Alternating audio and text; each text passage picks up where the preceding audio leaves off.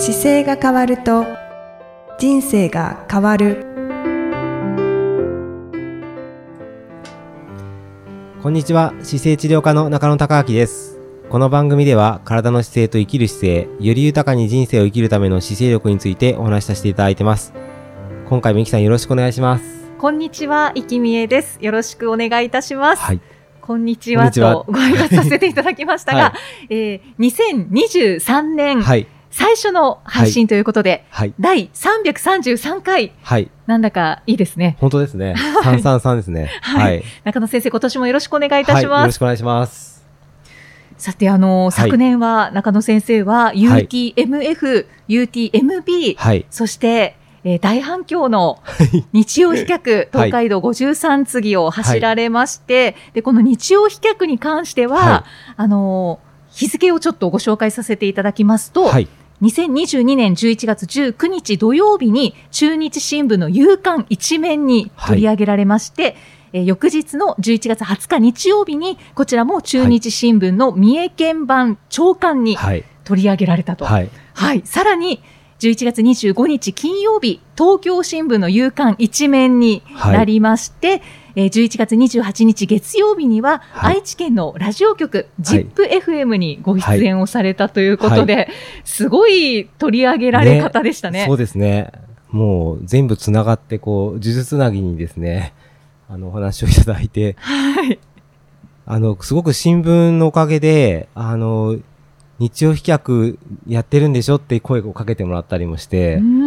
すごく楽しい思い出になりましたね。いや、すごいですね。はいやっぱり新聞とかメディアの力って、そうですね大きいですね。四日市からちょうどその亀山に1回目の夕刊に出た時に、四日市スタートの前日だったんですよ。はい。で、四日市スタートからこう亀山の方に抜けていく時なんかは親戚の方がたくさん来てくれたり、ええなんか、あの、お祭りみたいな街の中をそこで歓迎されていくっていうところもあって、わあ、すごくい楽しくですね、じ実験ができました。あはーいや、いいですね。その場にいたかったですね。すごかったですよ、なんか。しうんその周りの、あの、街の周りの方たちが集まってくれて、はうい。わあ、すごいなあで、先生はずっと8匹切られて僕その日はもう8匹着てました、ずっと。はい。そこからあとは、ちょうど天気もよ切れたので、ずっとはい8匹着てましたね。さらにお祭り感がありますね。そうですね。なんか、そう、8匹着てる方がやっぱり、い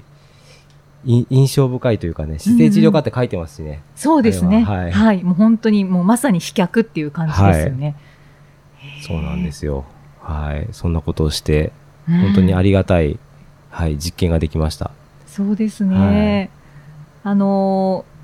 年末にはいお話もしていただいてましたけど、はい。こう、突然参加をしてくださった方もいたりして、はい。ね、嬉しかったですよね。そうですね。あのー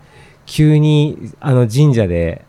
たまたま神社に観光に来てた方が、僕たちが神社の前で写真撮ったのを見て、何してるんですかって言って、いや、こういう日曜飛脚っていうのをやっててって言ったら、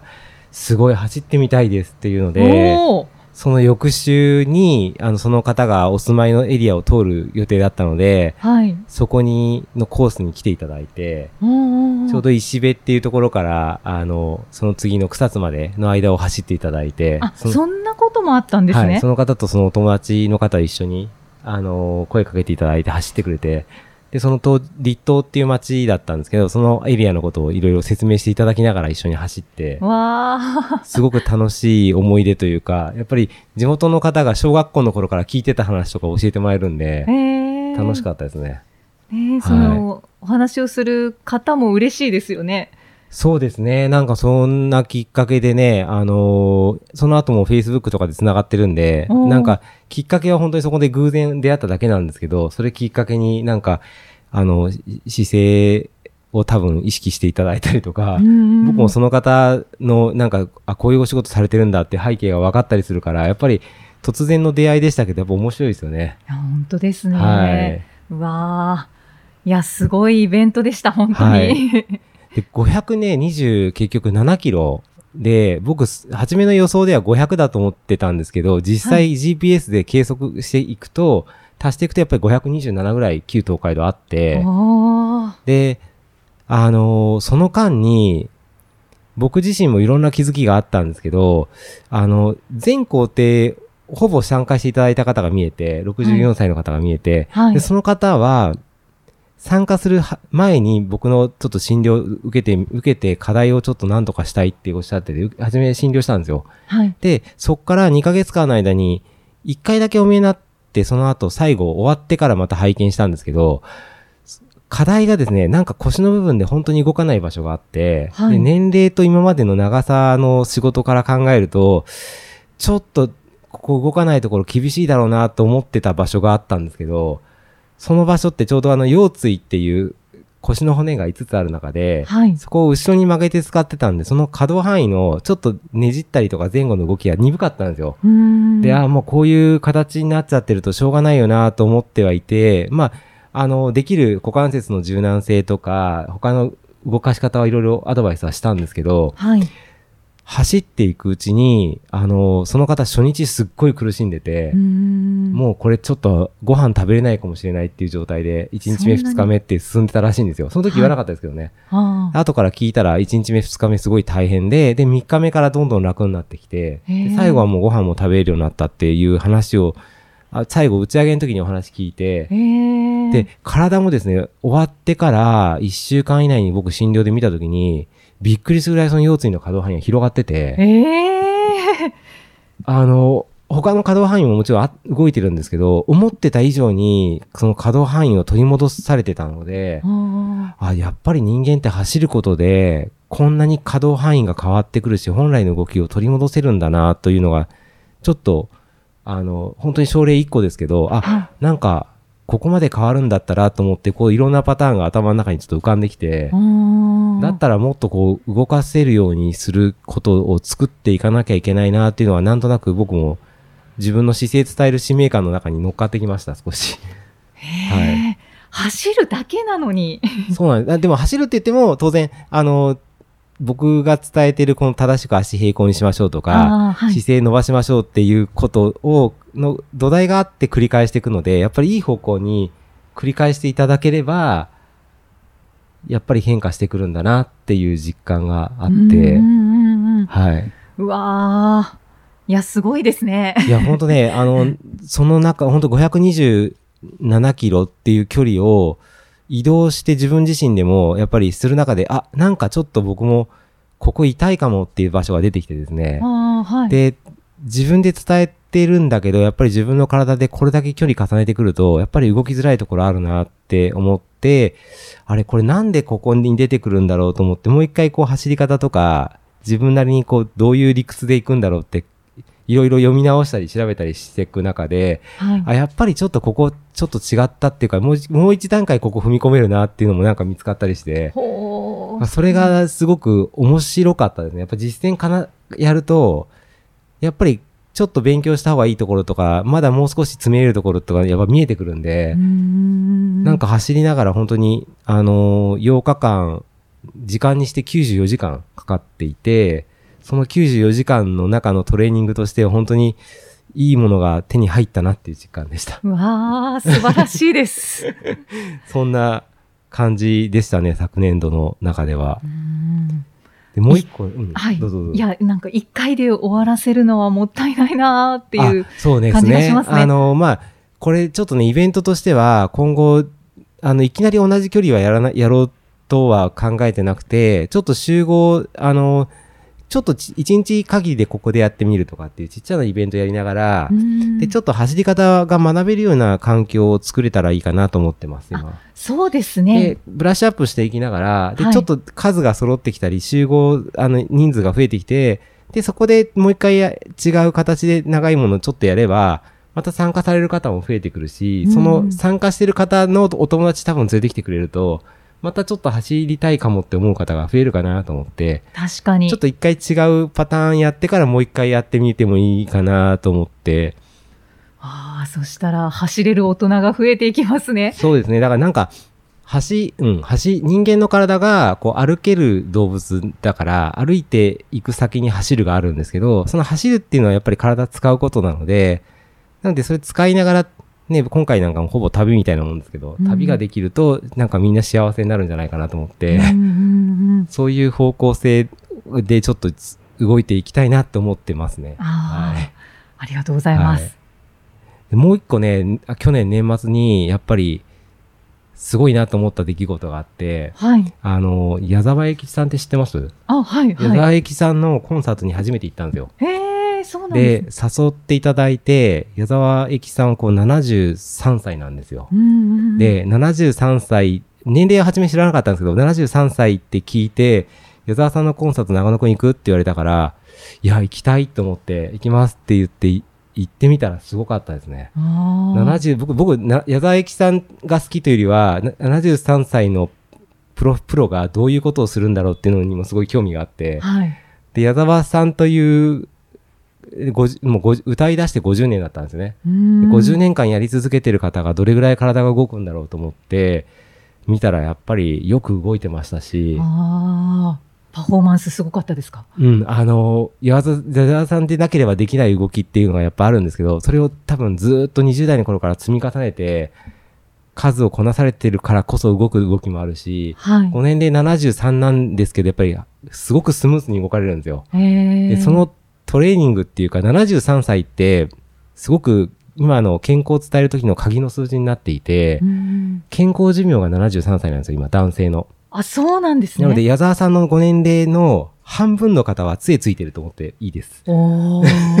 半分もですそう。かなので、杖ついてる世代の年齢にもかかわらず、走り回って歌って、ステージを生かして、で、みんなから拍手、11,500人僕の会長の時にはいたんですけど、すごい。その方たちをハッピーにして返せるってすごいなと思ってう、んはい。かっこいいですでね。これはなんかすごいもの見せていただいたなと思って、すごくいい年末でした。ああ、はい。えー、素敵ですね。なんか矢沢さんが出られている CM で、はい。あの、すごく印象的なキーワードをおっしゃっていたんですけど、あの、なんかオイル、オイルことは、うんあの、悪くないっていうようなことをおっしゃっていて、うんうんうんなんか、魂が老けることじゃないみたいなことをあ CM でおっしゃっていて、あかっこいいなと思ってたんですあ、けど。ほんとね、なんか、あの、かっこよかったですよ。あの、実際にその肉眼で見てるのは、ご本人は、やっぱりにアリーナ席といえども、やっぱりご本人のサイズ的には僕の、見てもそうですね、20センチぐらいの距離にしか見えない、20センチぐらいの高さで映ってるのを、はい。後ろにあるモニターがやっぱり大きくて、立派なモニターに、等身大というか本当にひ大きくするんで、うんうんうん。どういう動きしてるのかなとか、あ、なんか矢沢さんこの背中の部分ちょっと動き悪いかもしれないとか、股関節がちょっとこれだけ動いてるけど、あともうちょっと後ろに行ってくれれば、まだもっと多分足上手にさばけるんじゃないかなとか、ああと、やっぱりこう、一ステージの衣装だけど、昔のロックシンガーとかだと、ブーツ履いてたりするけど、やっぱり多分スニーカー履かれてるなとか、あの見て、見ながらこう、動き見てて、ちょっと矢沢さんにこうこういう動き伝えたらなんか背中伸びそうだなとか、ーはい。いくつかストレッチも思いつきましたけど、診療させていただきたいですね。なんかね、あの、こんな風にするともっと長持ちするかもしれませんねっていう感じはなんか見ながら、僕もはい全部曲知ってたわけじゃないので、矢沢さんって活動年数50年なんで、曲数500以上あるんですよ。うーん、すごい。で、今回は、ちょうど矢沢さんが、えー国、あの、あれですね、150回目を、あの、迎えるコンサート、あそこの、えっ、と、りょあれです、武道館のはいところでコンサートあるじゃないですか。あれをはい一番初めに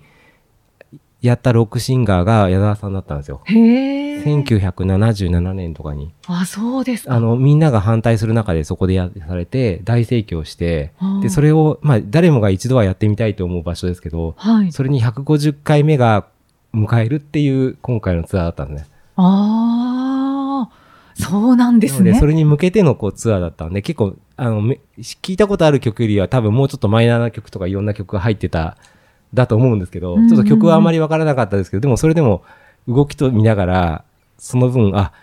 こういう感じで動かれてるんだなとかっていうのを分析しながらすごい楽しい。半分なんか頭が僕新しいものを見るときに人の動きばっかり気になるんだなっていうのがなんか新鮮でした。新たな気づき。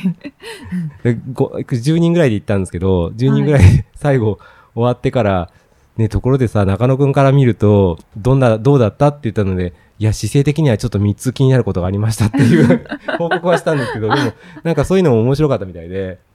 あそういうやっぱりそうやって見るんだって。はい。そうですね。はいそうです。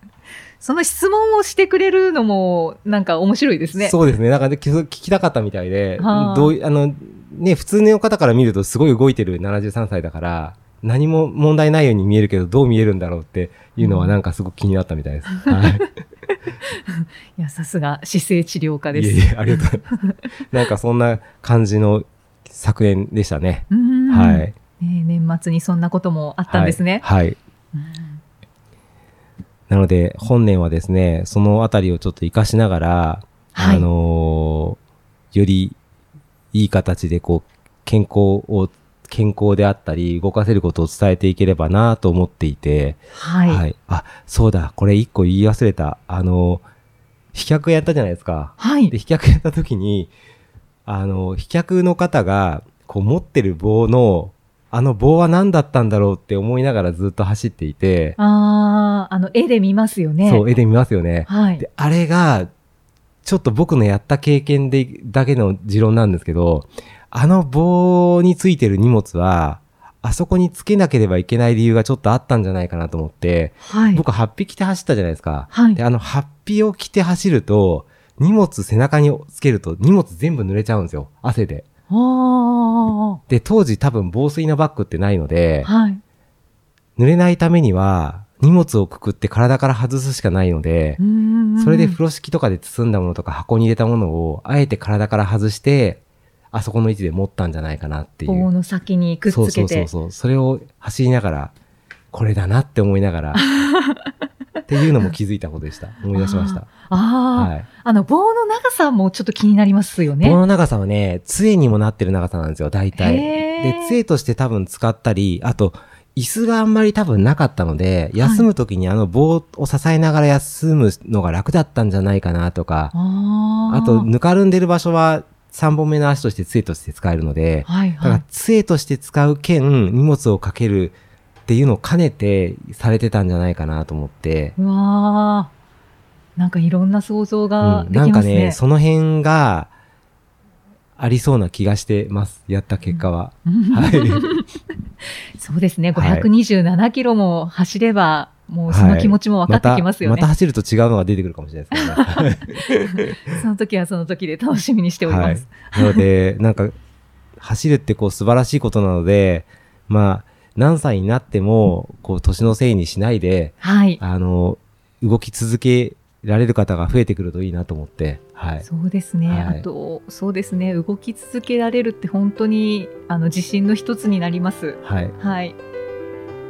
ぜひ、今年は、あの、またより一層多くの方を動かしていきたいなと思います。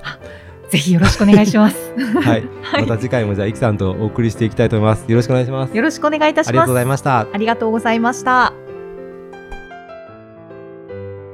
この番組では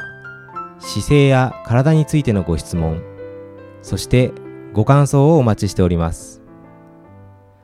ご質問とともに年齢体重身長性別をご記入の上中野生態東京青山のホームページにありますお問い合わせフォームからお送りください